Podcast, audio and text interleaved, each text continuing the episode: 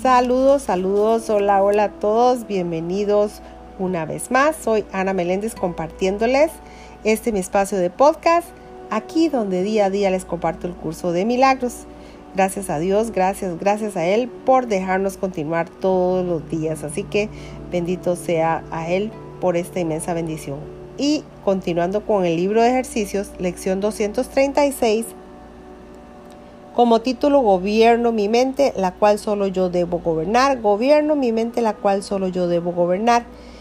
La lección dice, tengo un reino que gobernar. Sin embargo, a veces no parece que yo sea su rey en absoluto, sino que parece imponerse sobre mí y decirme que debo pensar, cómo debo actuar y cómo debo sentirme. No obstante, se me ha dado para que sirva cualquier propósito que yo perciba en ella. La única función de mi mente es servir. Hoy la propongo al servicio del Espíritu Santo para que Él la use como mejor le parezca. De esta manera, soy yo quien la dirige, ya que solo yo la puedo gobernar, y así la dejo en libertad para que haga la voluntad de Dios.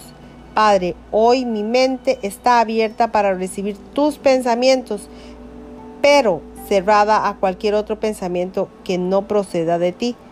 Gobierno mi mente y la ofrezco y te la ofrezco a ti. Gobierno mi mente y te la ofrezco a ti. Acepta mi regalo, pues es el que tú me hiciste a mí. Acepta mi regalo, pues es él el que tú me hiciste a mí.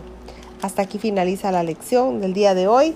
Que Dios me les bendiga hoy, mañana y siempre y nos veremos en una próxima lección. Dios mediante. Gracias, gracias, gracias.